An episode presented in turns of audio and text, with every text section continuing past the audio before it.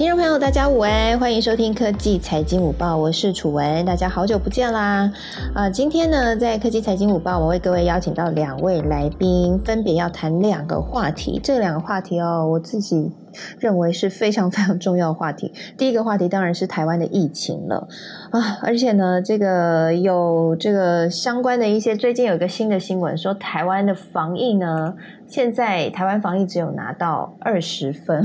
我们待会聊一聊这则新闻。那我们请到的是江冠宇医师来跟我们聊一下现在目前疫情的最新情况，然后以及大家对于这个新闻的看法。那再来第二个我们要谈的主题呢，当然是经济喽。嗯，台股呢在今天表现是，嗯，在台积电创新高之后，现在很快是进行了拉回啊。我想可能跟目前经济的情绪有关，因为呢是新开出来的通膨的年增率居然是七个 percent，到底怎么一回事？以及呢现在传出说联总会三月升息可能会升两码，哎，两码会不会太多？一口气升两码是惊 A 吗？哈，那我们今天有请到 Charles 老师，美国经济学家。Charles 教授一起来跟我们聊聊这个话题。好，那如果说你有任何的问题的话，都欢迎你可以在呃我们的节目进行当中呢来举手提问。那或者是呢你是各行各业呃这个专家高手，欢迎你可以举手来补充啊补充一些最新的消息给我们。谢谢大家喽！今天在节目的一开始我先跟大家来说一下，我在我的脸书粉丝团财经主播主持人朱楚文现在正在举办啊。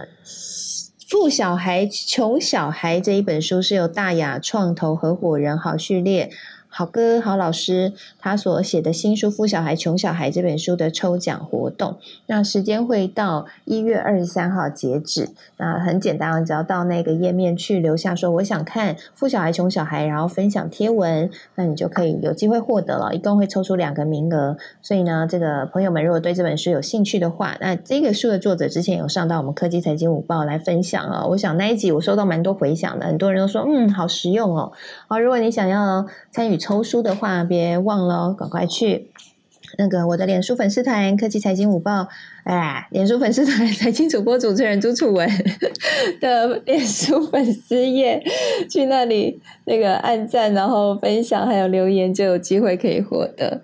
好，OK，我觉得我 maybe 是肚子饿了，现在有点那个说话有点语义不清哦，大家多多包涵。好啦，开个小玩笑。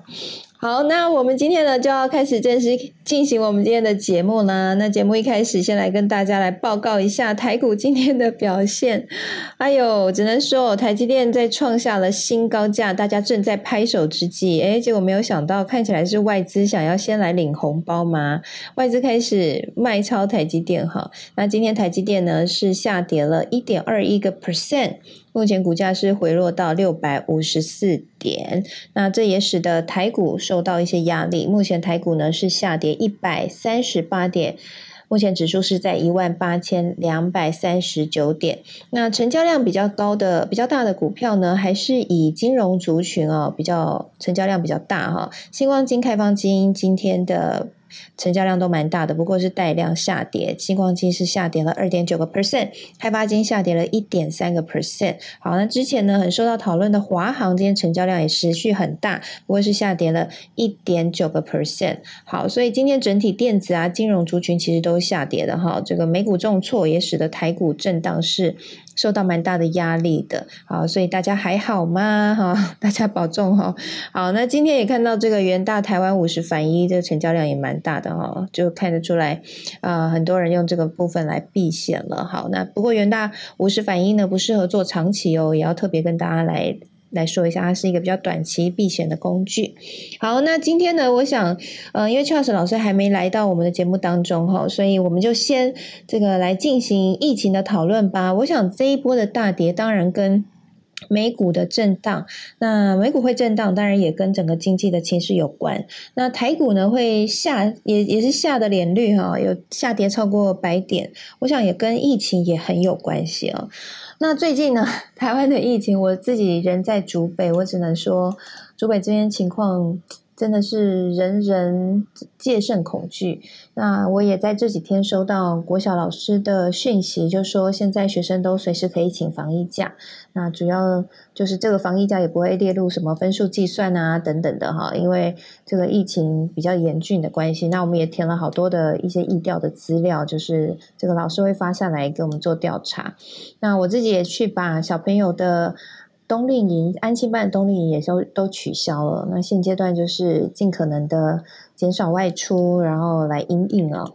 呃，那我想在如果你人在竹北的话，应该蛮有感的，因为现在就是听到蛮多一些不好的消息。那哎，那另外还有一个，我今天看到新闻啦，哈，我觉得蛮惊讶的一个消息，就是各国疫情警戒的分析呢，有一项最新的分析。曝光了哈，是国外学者针对各国疫情警戒等级的分数分析。那台湾几分呢？台湾只有拿到二十分，但美国、日本、新加坡，嘿，楚文，我打岔一下，楚文，你这边知不知道说所谓的那个警戒分数，它的英文原文是什么？因为我现你在讲的时候，其实我我正在查。好，我先把这个呃这一个新闻丢给医师，好，等我一下哦。好，可以看一下。这个新闻，对我们也很需要医师来帮我们解解密一下，到底这个这个各国警疫情警戒的分析到底可不可信？哈。好，因为看到这个德国是八十四分，德国看起来是蛮高分的。美国有五十六分，那台湾目前本土案例是有增加啦，但为什么疫情？但是我觉得我们的案例也没有像美国那么多啊，或其他国家那么多，为什么我们的分数却只有二十点三七分？我也觉得蛮好奇的，到底是什么情况呢？好，那 OK，那这个是疫情的最新情况哈，那。我们今天也想要来跟医师请教一下，不知道医师怎么看这个分数呢？然后另外就是，OK，我的情况，我刚刚看了一下，如果没有错的话，哈，我翻到他的那个原文是 COVID nineteen。如果我查的没有错，如果如果我讲错，那个就麻麻烦各位赶快举手指正我哈，然后并且丢一个正确的链接给我哈，因为其实这个分。这个哈，每次的排名啊、评分啊，我都不太在意的，因为因为我觉得这这对我而言哦，根本就没有任何的意义啊。因为你要看美国当地的一个呃盛行的状况，还有当地的文化。好，你说像你说像那个什么警戒。指数的话啊，美国也有很多根本就认为武汉肺炎不存在啦，然后那个呃疫苗那个不要打啦，啊，这难道说警戒分数就会比较高嘛？这个也不尽公公平嘛，吼。那像非洲哈，啊，他们奥密克戎竟然都自己下来了，那。那以他们本来就是说都会没有发展像欧美那样子哈，那他们是还要说花更大心力去对付一波拉，还有非洲很多那个很致命的那个呃他们的本土病哈。所以说，那个他们的公共卫生的重点也更不一样，他们措施又跟我们不一样。那这样警戒分数是可以在同一个水平上做比较嘛？还有之前很多什么所谓的防疫韧性，我都觉得说那个那些东西我看看就好。只是说我因为我们台湾哈，台湾人很喜欢在那个排名里面喜欢抓个前十名啊、前前五名啊，那是一个心理作作用，然后我觉得那个没有太大的意义。不过哈，我稍微看到那个所谓那个 Our in Data 所谓的严格性。指数哈，他是说啊，学校停课就现况有没有做到说学校停课、公共场所关闭、取消公共活动、限制公众集会，好，然后居家要求啦、公共信息、公共那个 information 哈是怎么样去 top down 这样子给的哈，还有限制内部流动，还有国际旅游的管制。我觉得我们国际旅游管制算是严格，可是我们都严在那种边境防疫啊，我们里面的那些什么学校停课、公共场所关关闭，因为根本就没有进来嘛，那我们干干嘛关，对不对？好，这个很明显，所以我觉得这比较其实不公平了哈。好，这个回到说我们现在的疫情的状况，其实我觉得现在就就是，其实我觉得我个人不负责任预测啦，这一次的发生的规模，我觉得其实是比较像是布逃哦，而不是说像去年五月那样子的一个状况哈。去年五月其实就是在万华区哈，因为那个是指挥会。会长的足迹曝光，那也代也就代表说，哈，他发现的其实已经太晚了。所以说呢，是它我们说指数上升，其实是本来就藏在社区里面就已经很大量，只是说我们在投注很大的那个集中集中筛检，让它那个整个确诊案例都曝光的过程中，我们看起来那个那些案例就会指数上上升。但是这一次，因为都来源我们都很都可控，就是也有一个淘淘机的那工作人员那边露出来了。哦，那所以说你接下来以欧米孔的传染力，我们现在看到那些那个啊中立的银行啊，哦，还有说那个呃西体啊，到慢慢的扩散到别桌啊，小朋友感染了，然后他爸爸也感染了，哦，那这些都是算是必然的可控的范围，是一个风险成本在，就是还好你发现，不然它会更大，我们要这样子想。嗯，就看到今天下午两点直播中心是不是还有更多？但是本来就框列这么多啊，都是同个感染源，那我觉得就问题就不大。像唯独要担心，我觉得是两个，一个是新竹，新竹因为说民众的有一个民众的自觉，就一家四口确诊感染，对对对，哦，这个就哦，这个这个就就要小。小心了哈，然后第二个新竹市的一个国小就预防性停课一天，对，然后这个一家四口个案分别是父亲、母亲，还有就读一名高中的女学生，还有三名国小的学童。啊，所以 这个就是已经出现，这是这是最近出现的一个不可控，就是不可控，就是应该说未明的感染源，好，这已这里一个喽，然后接下来第二个哈，就是之前那个亚东医院的。啊，因为像我们四连一哈，那政府政政反正就政府都已经都都已经有有讲了哈，整个东西都有讲，所以我就直接把名字讲出来也没关系哈。就是说那个像四连一这个是很明显是那个嗯照顾病人的过程中感染啊，所以这个没有问题啊，都已经抓到源头。但是亚东这个比较麻烦。哦，因为亚东医院它这个新北的那个，也就是板桥那边的案案例哈，那整家医院都没有问题。如果说是来如果非专责医疗人员，如果是来自于专责病房的感染，就是说从专责病人、专责病房感染出来的，那感染到那些非专责单位的人，哦，那其实就还算单纯。好，那但是哈，如果说你看哦，整家医院五千人筛下来，哇，其他人都是阴的，哇，那你那到底是来自哪里？是社？社区内这是医院外的哈，所以说哈，你看在新北，所以说北部的朋友可能，尤其住在板桥那一带的朋友要小心了哈，他已经杀到新北这边来了，而且那个方向应该早就超过台北火车站了哈，所以在台北火车站的朋友，如果要用餐的话，其实以尽量那个两三人为为限哈，那当然是能不出去就尽量不要出去，那一一群人聚在一起。聚餐哈，那真的要避免。现在的确是相当的危险，因为有两个未明的传染源。那现在还在一周的时间内，通常如果一周哈有三起未未明的传染源的话哈，那就是符合一个警戒准备快要升级的一个 criteria 了。那接下来还有还包含说指数上升，就是说呢那个呃一周内超过十人甚至到一百人这样。这样子哈，现在大家都是十人上下，就这十人上下都是那种，嗯，我们可以知道的那个呃感染源了哈。那但是如果说就还发生越来越多起未明感染源，然后接下来就开始目标挑挑进哈，目标挑战 log 二哈，就是所谓的一百例以上的话哈。那各位可能大家就要开始疯了，我们就要回到那个像去年五月一样的生活哈。但是其实我们这时候也不会意外，因为境外一直不断的移入的情况，虽然说现在现在已经有缩减并有那个一些医疗量能上的一些安排了哈。那但是哈，就是你自己想想看，十四加七都挡不住。那个埃及爸爸那位 Delta 案例，那我们怎么又能够期待七加七挡住 Omicron 呢？哈，但也就是说，现在目前在不可逆的状态之下，那我们能做就是二月十四日之前，就春节战案结束之前，那防疫旅馆能够暂时变为十四加七之前，我们先把我们自己给守好，好，那减少我们减少我们的社交量能，公共公共座位小心点，口罩都戴好，洗手哈，保持社交距离。那那个呃，还有。最重要一件事就是我们把我们的底子给练够，把第三季哈把它打完。我我我已经有媒体报道出我的想法了哈。你把底子练够，明星的传染到社区里面化为那个呃零星的案例到社区变为零星的传染哈，就是我们在第三季打够之后可以对 Omicron 生效的地方。那到时候到底要不要四加七，其实也不重要。我们当初变成七加七，就是因为说我们二季覆盖认为说认为说对 Delta 是够的。那其实我们现在对 Omicron 做的也是一样的事情，就是所以就说这段期间二月十号之前。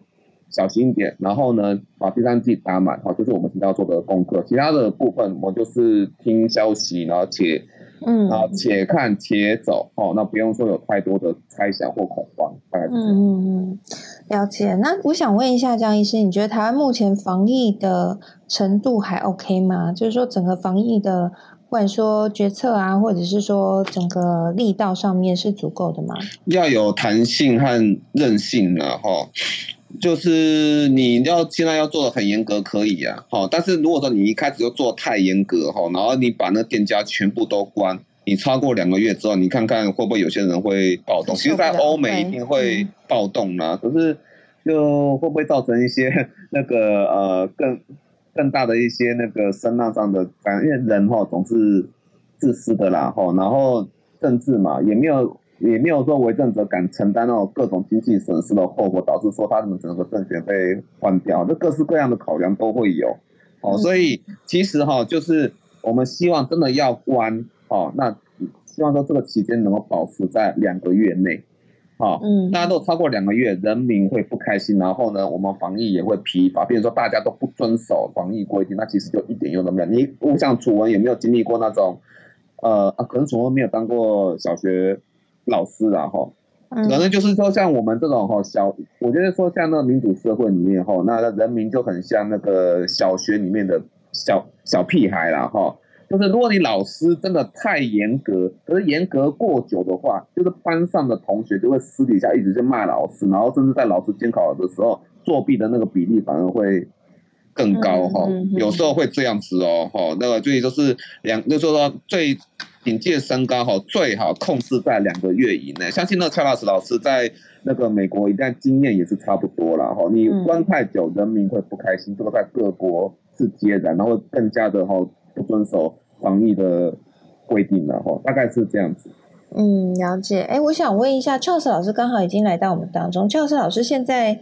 你的美国这边情况如何呢？哦，对啊，就是呃，对对，大家好，就是呃，omicron 真的是到处都是，也就是慢慢已经我们呃，我们周边的朋友啊，很多人都已经就是染 omicron，而且那天我们呃，其实我是第一次离这个呃阳性患者那么近，就是说我们去教会，然后结果回来发现，就是他们后来通知我说有一个。有一个有一个朋友通知说，哎，我是后来就被测是阳性的，后来就哦，那天很震惊，这样就是还有近距离的这个啊有接触这样子，对啊，后来后来就还好啦，就是就是我应该就是没有什么反应，的现在也不想去测，因为因为这个美国现在测也是要等蛮久的呀，嗯，然后我是约有是约有约了，那就是约这个礼拜五去测，不过现在拜登就是要发那种家庭试剂这样子。对，然后嗯，这样，那这就是像刚刚，我觉得蛮同意江医生讲，就是台湾测还蛮方便的呀，我们就买那个筛检的，就居家检测就好所以美国没有嘛？美国就是这个 CVS 都卖光了，就是说就是不够。然后像呃，我们在我居住这个城市是它是有，因为我就是大学城嘛，它就是有大学这个我们的 UC Davis 它自己有研发出来一个 PCR，它是用口水唾液检检测的。那他已经过去三年都是用这个这个方式，那现在最近检测人也是蛮多的，对，然后嗯，就是整个量能就是还还算可以啦，就是说，不过就是大家好像就是真的就是像蒋医师说，就有点疲乏了，就是时间拖那么久，然后后来那现在看到 omicron 的其实都是蛮轻症的，对，然后好像都是像是呃呃，就是鼻子啊或者喉咙不舒服、咳嗽。然后头有点，有时候会头痛这样子，然后呃，筋骨就是简单像那个轻感冒的感觉，对，然后对，然后其实那天有点吓到，就是就是离离这个这个 COVID 的这个阳性的 朋友那么近，对 啊，教授要保重啊！哎，我想请再请教一下张医师，就是像刚刚就是 Charles 老师有说，其实像得 Omicron 很多人都都分享说，就跟就是很。轻症啊，就流流鼻涕啊，就有点像轻微感冒这样子。那所以我们还要这么紧张吗？还是说得了其实也还好，就就免疫，然后没有像之前那么严重？你是说 Omicron 感染之后会不会有什么后遗症？对对对对对对。哎，我觉得现在才刚发生，我觉得真的很难讲。对，那个不能太乐观。对，不能太乐观。但理论上的话，Omicron 它造成的重症哈比较少的时候，是不是有助于压低那个 Long COVID 的？因为其实那个 Long COVID 的机制很简单，它就是哈它入侵了下呼吸道的肺泡微血管。然后因为 Omicron 哈，不不不，因为那个新冠哈，它也它比流感更厉害，是它可以感染全身血液循环的血管内皮细胞，就是感染我们的血管壁了哈。然后让我们血管壁产生一个慢性的变化，有一些凝血也会产生变化。那所以哈，那个在我们的那个脑脑血管循环哈，就是会产生变化之后哈，凝血产生变化之后哈，我们就会有所谓的脑雾，还有说忧郁症的一个状况。那在其他会不会说也有那个器官衰竭或者全身变成说哈慢性疲劳症候群这样子，就是我对疼痛和那个疲劳的忍受度哈比一般人更差。就是整个人累累的，然后哈动不动动一下就安内生讲安内生讲，这个讲的好像是老人家很常见，但是哦，一个年轻人如果发生这样的话，就变成说你整个生活哦工作啊在做家事的时候全部都受影响，你就变得功能变得很差呀，都是不是 long covid 的。那你但是说，因为如果说只是局限在上呼吸道的感染，进不了所谓的下呼吸道的肺泡微血管的话，基本上因理论上 long covid 的应该会更少。但是哈，omicron 我们很难说，因为就算是在过去的那个 long covid 的的的的那个资料里面哈，百分之三十七哈，就是确诊者百分之三十七会发生 long covid 的，那里面哈有四成的 long covid 是轻症和无症状患者，所以无症状就算你局限在上呼吸道，你也还是会有 long covid 的。所以我觉得说对 omicron 会不会造成后续的并发后后续的那些并发症啊，或是后遗症，就是那个呃。四个月后，哈，四个月后或者八个月后的会产生的新的后遗症，那几率有没有比较低？我觉得还是要小心看待。对，嗯，所以还是不能轻忽啦啊，因为它的后遗症目前还没有那么的清楚。所以大家还是要格外小心啦。我觉得现在，呃，就忍一时，换得更，就叫就退一步海阔天空哦。就大家忍忍耐一下，换取更安全的未来。其实我觉得商家真的蛮辛苦的，就像我很认同刚刚江冠宇医师说的，就是如果说现在马上就用的非常严格，除了人民会疲乏之外，其实对于呃，商家来说影响真的蛮大，因为我前阵子才跟一些开餐饮的朋友聊天，哦，那些朋友，有些有有一位是演员啊，然后有一些是就是一些同啊朋友啦，哈，那他就是他们其实受到的冲击真的蛮大的，就是像我那个演员朋友，他是开餐饮酒馆，我那个一天就损失大概，呃，不，一天一个月大概损失就一两百万，所以那个压力真蛮大。我就说啊，那你。可以，呃，数位转型一下啊，哈，就用外卖啊。可是，问题对于那种吃气氛的餐厅来说，做外卖，他对他们的客户吸引力不大。那他们自己又要再重新熟悉那些做外卖的流程。那如果说是跟这个平台合作，可能被抽成的比例也蛮大的。所以，其实做了就基本上也是不赚不赔啦，哈，甚至整体算下来会赔钱。所以真的是很辛苦啦，哎，希望这个情况可以好转。所以大家，我们一起努力一下。这个过年呢，大家就是以平安为最高原则、最高指导原则哈，就尽量不要出门了哈，就跟家人好好聚一聚。那我们可以线上聊聊天哈，这样或许会比较好一点。好，谢谢江医师，百忙之中抽空来跟我们分享，谢谢医师，谢谢。好，那我们就进到第二个主题喽。第二个主题就是我们掌握了台湾的防疫的情况啊，疫情的情况之后，我们当然要更关注这个，哎，全球的经济情势到底会怎么走？哈，最近台股。变动蛮大的，那我想跟美股的震荡很有关系。那美股的震荡或许也跟新公布的通膨的年增率有关。这年增率是到七个 percent 哎，我们之前讨论说四五个 percent 就已经掉下，这个下巴快掉下来，六个 percent 也也已经觉得哦，这个应该是短暂。如果是短暂还能接受，这个已经到了不可思议。七个 percent 我只能说。这真的是超乎我的想象。我也只有看到十个 percent，这太夸张了。然后我想请教一下美国经济学家 Charles 老师，你看到这个通膨年增率是七个 percent 的这个数字出来的时候，有吓一跳吗？哎，其实我还好哎，我是，我真的冷静。呃，因为十一月就是已经六点八了嘛。而且就是呃七七个 percent，虽然大家觉得很高，可是其实呃，它要不要就是这个呃，其实还是低于市场预期。那主要的低于市场预期吗？所以市场预期多少？是大概差不多七点二左右。哦，对，所以那一天虽然说有小跌，可是呃，并没有呃，甚至就说是有一点点的，就是有一点点呃利多。利多的唯利多的消息，这样子利空出尽哈，对，利空出尽，三十九年来的新高哎，对，那就是对对，那就是呃呃十二月的好处，呃十二月的一个一个亮点，就是说它的能源开始呃开始下跌了。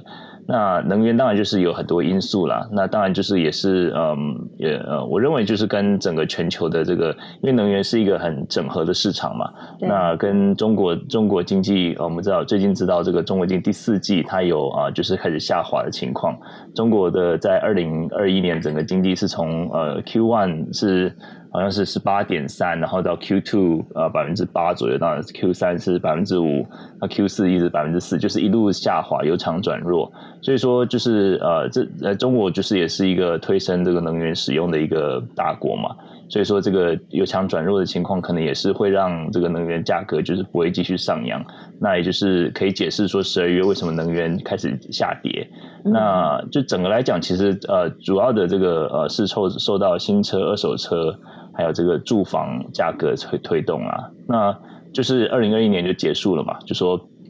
我们我们就知道全年的这个上涨是百分之四点七。那主要是呃，如果说就是相较起前一年的话，二零二零年的话，二零二零年是基本上美国就是所有的商店都是关门的啊，然后都是没有没有在啊，不就餐厅啊、酒吧啊、这种这个这个餐饮业跟这种游乐游乐社区、游乐设施都没有没有开嘛，迪士尼都很没有开，然后所以说二零二零年是百分之一点二的呃 CPI，所以说从一个一点二这么低的基期到。二零二一年开始经济重启的话，本来就是会有一个从比较低的基准点、低基期的这个效应。那这个当然就说，这中我们去年一年整年都是看到说，可能还有一些加上这个啊，就是供应链的问题啊，还有一些这个呃全球这个经济一下子这个一下开开关关，所以说很多人就是染疫，然后缺工的问题，这些这些当然是有。那有一个就是我是觉得是低基期的原因了，对。OK，好，所以还是低基期，我觉得这真的好难想象，就是我们已经觉得它很高了，但是它 always 还是。低基期，所以未来我们还会看到更高吗？呃，我觉得另外一个原因就是说，除了低基期之外，这个这个当然低基期就是说，可能到明年，呃，可能你像今年这么高，所以到明这个低基期这个理由，可能到 用到明年就用完了。然后另外一个原因，我觉得没有大家没有太嗯太过惊吓的原因是月增率增变低了。就是说，大家如果看到月增率的话，因为呃有时候看年增率，就是因为你受到这个低基期的影响嘛。所以说，呃，过去一年其实我看的比较多，反而是月增率，就是说它一个月到另外要下一个月的的增率。那其实是月增率也是看到慢慢减减弱啊。十月的月增率是零点八，从九月到十月是零点八，然后十月到十一月是零点五，然后过去最新的这个十一月到十二月是零点三。所以说是你看从零点八、零点五、零点三，就说它的这个增幅一个月到下一个月的增幅慢慢慢慢变变少。虽然它还是一个正的正的增加，但是你看它的这个增幅开始减少了。那当然就是就像我刚才说的，因为能源的这个价格回落，然后呃，当然这个年增率看起来还是很惊人啊。那我认为说，如果说是维持这种月增率的话，即使是零点三或是零点二、零点一的话。明年一月、二月可能还是会继续看到六七左右的这样子年增率，但是可能或许到四月之后，四月、五月之后，可能就会慢慢啊慢慢补温的话，机器比较高了。对，机器就是就是会对机器就是看起来，机器就是跟去年同期做比较嘛，哈，所以去年差不多我一月比一月，对，是四五月的时候，那时候我们就开始讨论通膨这两个字，就觉得哇，amazing，所以那时候机器比较高，所以换句话说，接下来的四五月就不会年增率那么高。对，所以说就是就是这两个要一起看，就是因为我觉得说疫情的过去这三年其实是一个对经济学，就是对预测预测这个经济预测来讲，也是一个很难的一个课题。那所以说鲍尔就说要要要谦卑啊，就说你真的你就是不断的 不断你认为要往这边走，然后结果后来出现的数字是不一样，因为这个数字实在是太。太杂乱了，因为就是又有就像我说自己的原因，又有疫疫情的原因，然后一下子这个不同的这个供应链，对，就是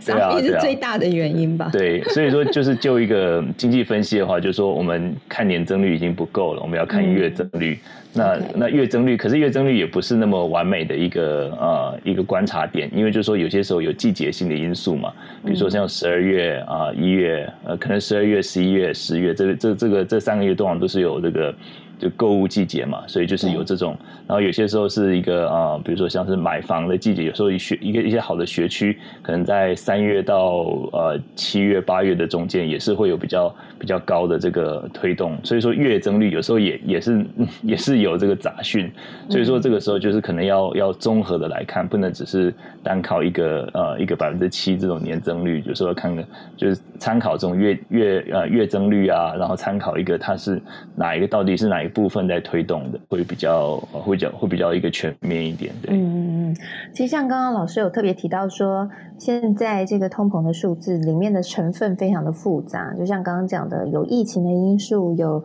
撒币的因素，有机器的因素等等。那我想应该也还有另外一个因素啦，哈，就像刚刚讲到的，这一次 CPI 会年增七个 percent 再创高峰，有来自于这个二手车啊，哈，汽车价格的推动。那其实这个部分的因素也跟供应链的部分很有关系嘛，哈，因为这个半导体的晶片的出货量还是看起来是非常的吃紧啊。那其实对于汽车的供应链的影响也是蛮大的。那在供给不易的情况之下，整个价格当然会起来啊。我最近就听到朋友说，现在是卖二手车最好的季节。因为现在二手车市场都可以把车卖得很贵，所以如果要卖车的朋友，你有两台，一台你想要卖掉的话，所以现在赶快去卖二手车。对啊，对啊，就是其实美国这边就是这样子啊，就是很多家庭里面就是说。可能呃，像像我跟我太太，我们有两台车，就是一台是已经是老爷车了，然后呃，就是本来想说就是要要换，很在疫情之前就是啊要不要换车，可是我就很懒，一直没有去看，结果后来就 现在也要换也买不起了。可是很多人的确很多家庭就说可能只需要一台的话，他们就把第二台卖掉，然后甚至就说。呃，就是可能卖掉价钱还比这个，就比就比疫情前来讲，就是是是那种高到没有办法想象的价钱。那有些人就是可能买的可能一两年的这种新车，然后就卖卖回去的时候，比当初买买进的价钱还要好。嗯，对，就是也是蛮夸张的。对啊，我看到说那个在去年十一月的时候，Toyota 他们有个新闻是五款进口车全涨价，涨幅最高要六万块。所以其实涨的幅度是蛮高的哈，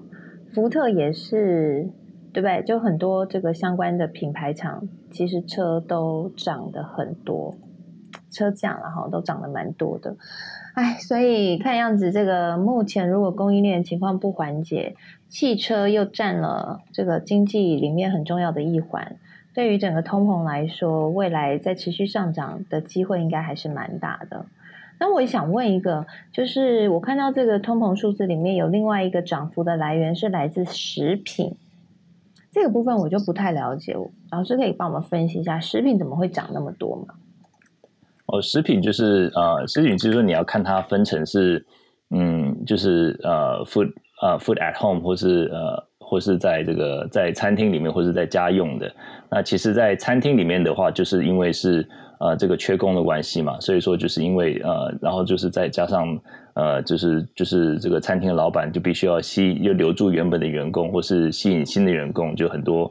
在人工的这个呃成本上面就是越来越高。所以说，在餐厅上面，餐厅方面的话，它当然就会推升推升它的这个 menu 上面的价钱。那对，那如果说至于说一般的这个超市的话，那很多这种尤其是肉品或者还有这种蔬菜，他们这个。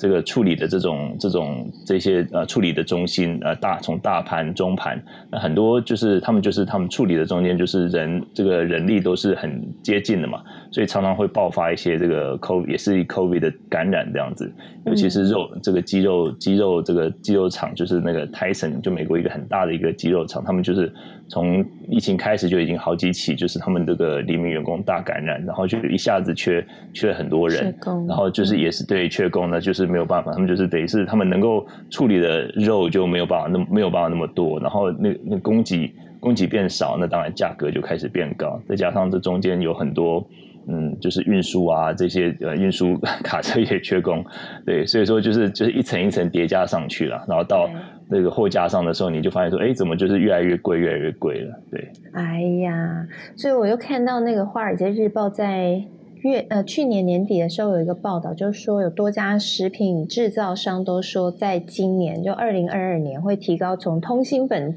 和奶酪到零食一系列产品的价格，涨幅是二两趴到二十趴不等。哎，这个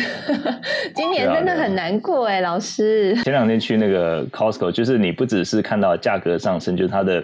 包装也变小了，就说它的这个。这个这个本来 本来是那个葡萄是一大盒的，对，然后就是大概有五六串这样子，那现在就变成哎，怎么因为方方方形的盒子，价钱就是贵还是差不多，不过你就是价钱就变就这样平均来讲变贵了嘛，就拿起来就三串这样子。天哪，老师你们会想要在自己家里面干脆来种菜好了？哎，我最近好多朋友都开始变，你知道 green finger，就在自己的阳台呀，可以小型小规模的种一些叶菜。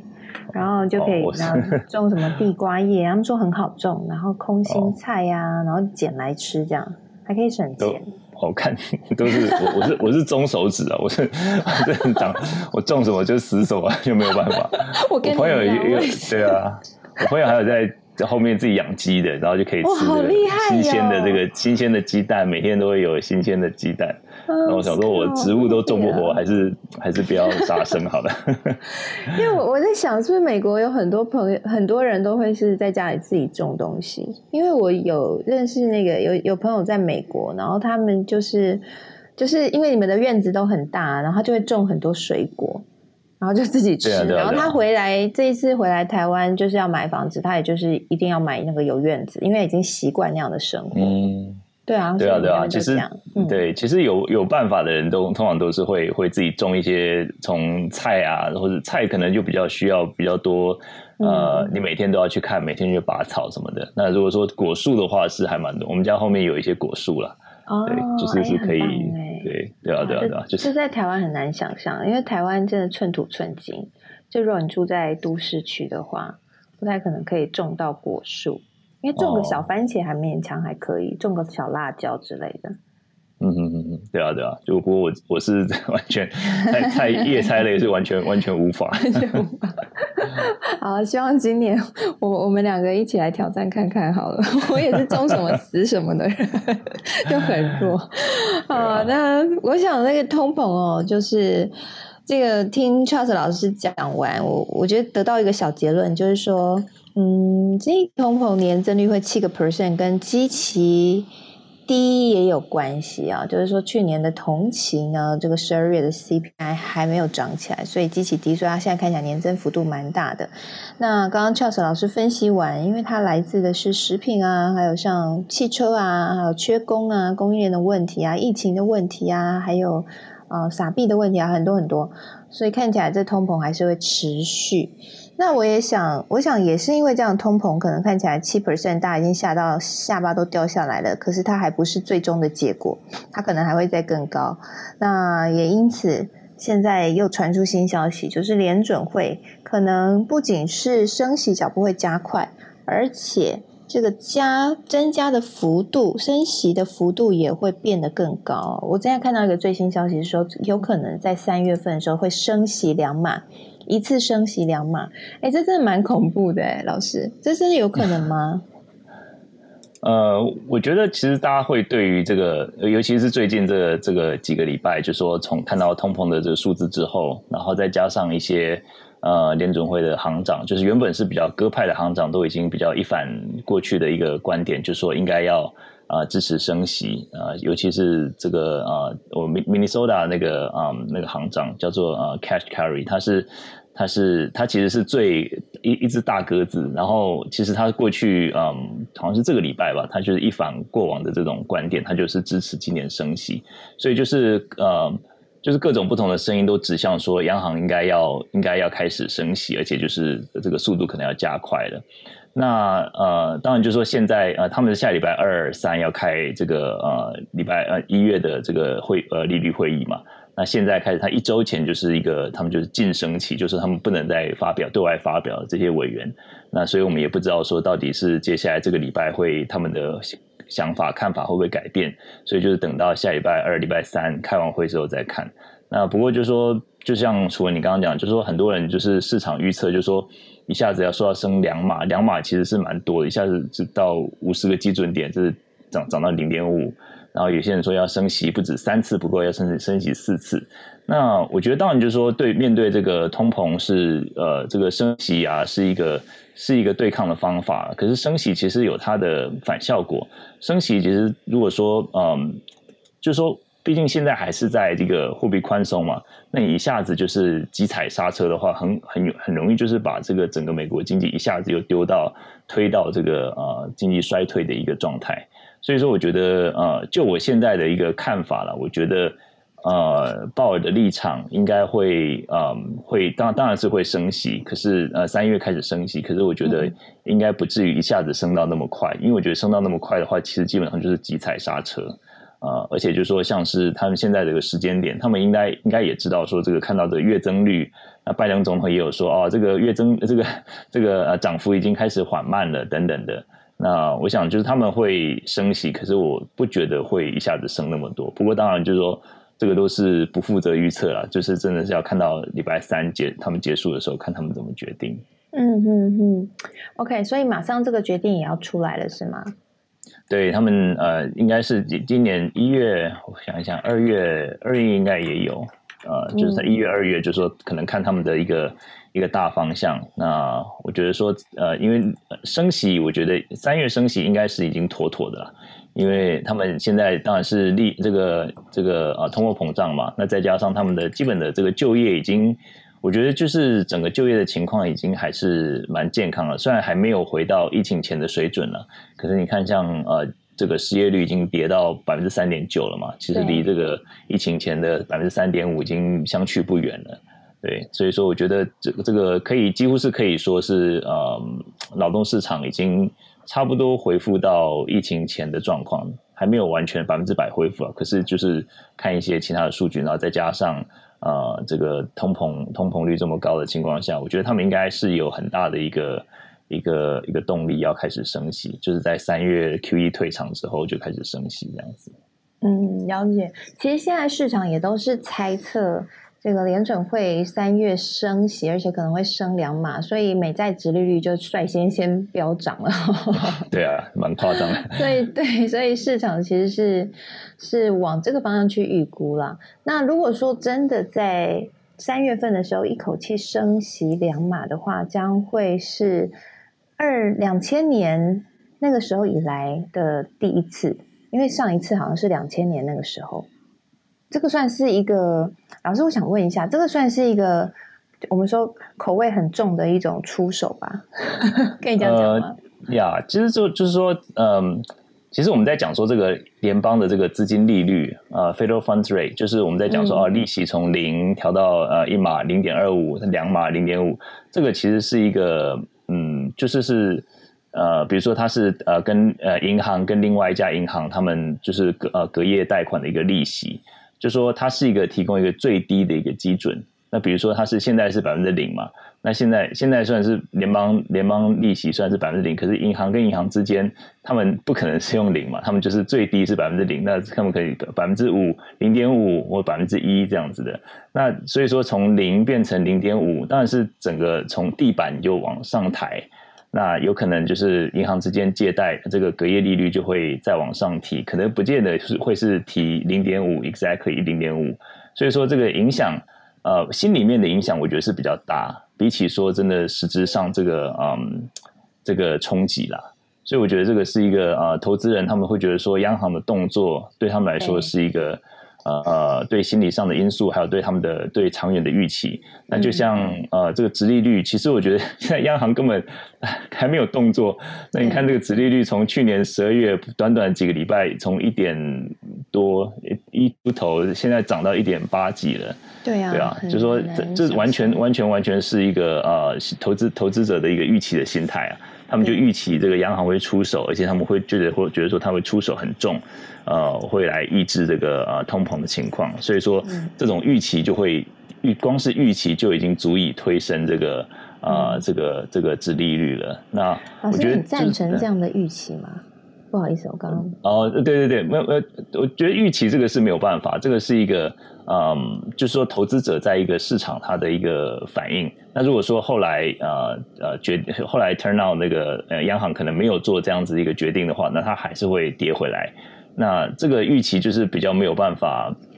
呃，就是就是就是这个就是就是市场反应嘛。那至于说这个合不合理，我觉得真真的就是要看央行下礼拜下礼拜他们开会之后，他他们整个方向他们是会。呃，比较重踩刹车，还是轻点刹车，还是啊，他们可能就是要开始来解读说央行的呃二二月三月的一个方向吧，对，对，那他们就是等于是。先先反应一波完，嗯，然后这种这种股市啊，或者说这种债市，通常就是这样子嘛，他们就是等于是反映的就是呃投资人对未来的预期。那他先反应一波完，那接接下来发现说，哎啊，好像没有预期中的严重，那可能再回跌一点，然后再再看看他们这个三月最后的这个政策会怎么样。那如果真的三月政策出来，那可能这个这个债市可能根本动也不动，因为之前已经反应完了。嗯，其实其实最近也都可以观察到，就是资金的轮动有越来越快的趋势。然后像看台积电这一波，其实还蛮明显的嘛，哈，就是大家都玩这种短打，就如惊弓之鸟。那如果说像 Charles 老师刚刚所提的，就是刚刚我们讲了，如果真的联总会升息的这么快，而且算是蛮重的，一口气升息两码，大家预期这个债券的殖利率会飙升，甚至如果真的宣布了债券殖利率也真的再飙起来的话。其实真的要蛮留意一件事情，就是债券那边就会把资金都吸过去，所以股市这边的成交量可能就会变得比较少。其实今天我就在跟一个做财经的一个老板哈，就在聊这件事情。那他其实就蛮担心，就是说之后成交量的部分哈，就是说成交量。如果说之后因为升息，成交量变得比较清淡、比较少的话，其实就是对投资来说，嗯，这个状况其实就不是那么的乐观。所以，其实我们在科技财经五报也一直跟大家特别提到啦，就是说，因为即将要升息了嘛，三月份就要升息了，所以在这一阶段的操作就要稍微比较警戒，比较。保守一点，我应该已经讲了至少有五遍了，我 应该讲了五遍，没关系，我再讲一遍，就是这时候你一定要保留足够的现金，尤其是要封关了。虽然之之前前一波台积电大涨的时候，我知道有很多人很。还因为台股就跟着往上冲，不过其实从这几天又可以看到，这个资金轮动是很快，而且真的震荡的频率是蛮蛮大的。所以有人说今年的台股会很不好做啦，就是震荡会很大。所以有一个方向性，然后真的找到具有价值的标的，把你的长线跟短线分得清楚，然后在一些重要消息要出来之前。把现金部位留的多一些，然后来做阴影当做，你的子弹可以随时面对敌军的攻击。我想这些事情都还蛮重要的啦，哈，因为我们其实做这节目就是希望可以帮助我们所有听众朋友啊，投资朋友，可以大家这个一起赚钱，就是说保护好自己的投资资产。所以我们也不断的跟大家讲这件事情，因为其实投资最重要的不是你赚了多少钱，而是首先你不要输。我想这一个。这个观念大家一定要有啦。好，那 Charles 老师非常谢谢老师今天来节目跟我们分享哈，就是关于联准会三月升息的这件事情。目前看起来啊，我们就等下礼拜的这个 决议吧哈。那老师其实升息这是在所难免的事情啦。我想老师刚刚呃的分析，大家应该也都了解了，就是嗯这个。未来呢，这个是我们即将面对的哈，就会是这样的一个状况。那如果你是房贷族的话，你你现在有买房，然后有，因为我发现最近好多朋友都买房哈，那这个升息对于房贷也会有一些影响哦，所以大家要特别再了解一下哈。那因为未来即将就要升了，虽然说因为现在利率真的是很低啦，就算升了，可能跟以往这个房贷五趴六趴那种利率相比，现在还是一两趴哦，顶多也不会，应该不会超过三趴，可能是还好。但是在资金的调控上面，大家就要特别留意一下了。好，哎，老师，我想问一下，那整个今年的景气来说，老师你觉得是乐观的吗？你自己目前掌握的资料啊、数据啊等等。嗯，我觉得还是蛮审慎乐观的。就是在美国的这个这个整个二零二二年，当然就是还是有很多呃前景未明啊，就是很多风险的因素嘛。那就是比如说像是通膨，可能就是还是一个因子。那就是疫情啊，然后供应链这些，其实都是还是会持续了。可是其实我觉得，就说一般。经济分析就是你要看它的这个骨干嘛，它的主最主要这个基础就是就是就业，就是劳工劳动市场，劳动市场到底是不是一个健康的市场？那目前当然是呃有有一些缺工啊，一些零星的情况，可是看看到整体的这个。呃，不管是税收，会税收也是反映说这个大家的工资还蛮高的嘛。然后还有就是现在就是看到一些比较中中低收入这些服务业的，他们就是因为就是缺工嘛，所以他们也被加薪了，所以他们的这个收入也慢慢增高了。然后嗯，我觉得说应该来讲，应该还算是审慎乐观了。就说像是呃这个 omicron 的病情，这个一这个冲击也是呃，我觉得一次比一次轻了，就影响对美国经济影响一次比一次轻。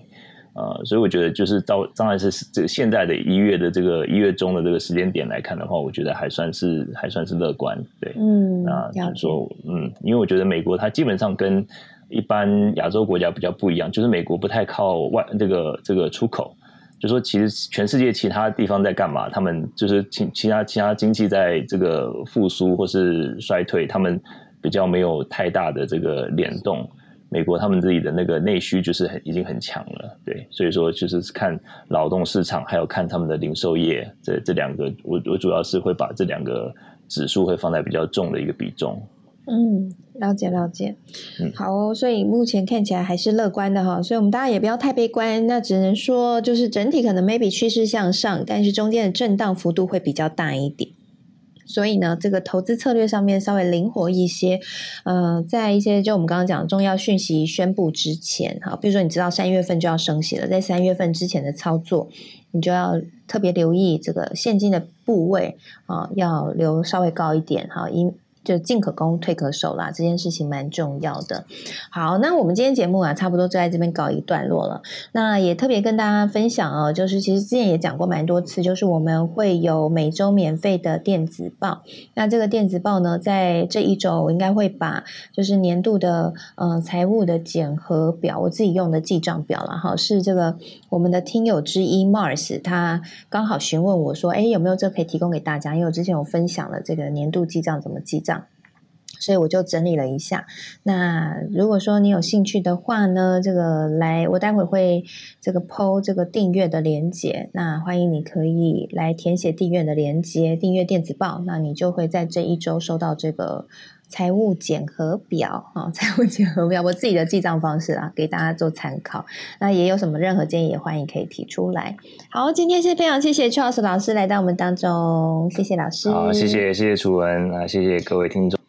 谢谢谢谢，那也谢谢。那个江冠宇医师哈，医师他刚刚先离开了。那如果说你是刚刚才加入的朋友呢，也欢迎你。呃，前面没听到的话，你可以上到 Apple Podcast 去收听科技财经午报。我们稍后就会将完整音频传上去了。那节目相关的消息，我们都放在社团、脸书社团科技财经午报俱乐部。那欢迎你可以加入俱乐部，跟我们一起聊天。那大家都会常常在里面分享一些嗯相关的想法和专栏文章哈，真的很蛮精彩的。欢迎大家一起来加入。那我现在在我的脸书粉丝团，财经主播主持人朱楚文正在举办这个抽书活动。这本书呢是大雅创投合伙人郝旭烈郝老师他的最新著作《富小孩穷小孩》这本书，我们也曾经在呃科技财经午报的节目当中有聊过。那现在正在举办抽书活动，抽两本哈，到一月二十三号截止，所以有兴趣抽书的朋友赶快去喽！这个留言还有分享就可以抽书了，一共两个名额。好，谢谢大家了啦。那我们礼拜五的时候呢，将邀请到这个 Miss Selina 一个 YouTuber Miss Selina，嗯，他会来跟我们一起聊聊他的投资理财观念。那欢迎大家一起来加入喽！礼拜五见啦，拜拜。